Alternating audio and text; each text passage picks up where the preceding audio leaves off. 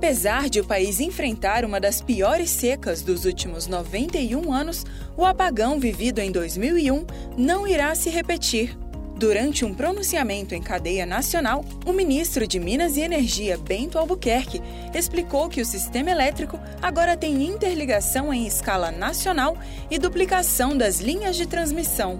Houve ainda a redução da dependência das usinas hidrelétricas, com o investimento nas usinas de fontes limpas e renováveis, mas o brasileiro precisa contribuir para a superação deste difícil cenário climático.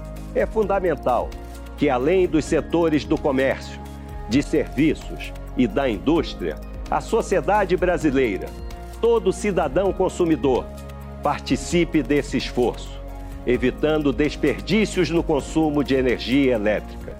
A Casa Civil tem coordenado os trabalhos dos vários órgãos envolvidos com a rapidez e a segurança necessárias para a continuidade do serviço de energia elétrica em todo o Brasil. Este foi o Minuto da Casa Civil da Presidência da República. Acesse casacivil.gov.br.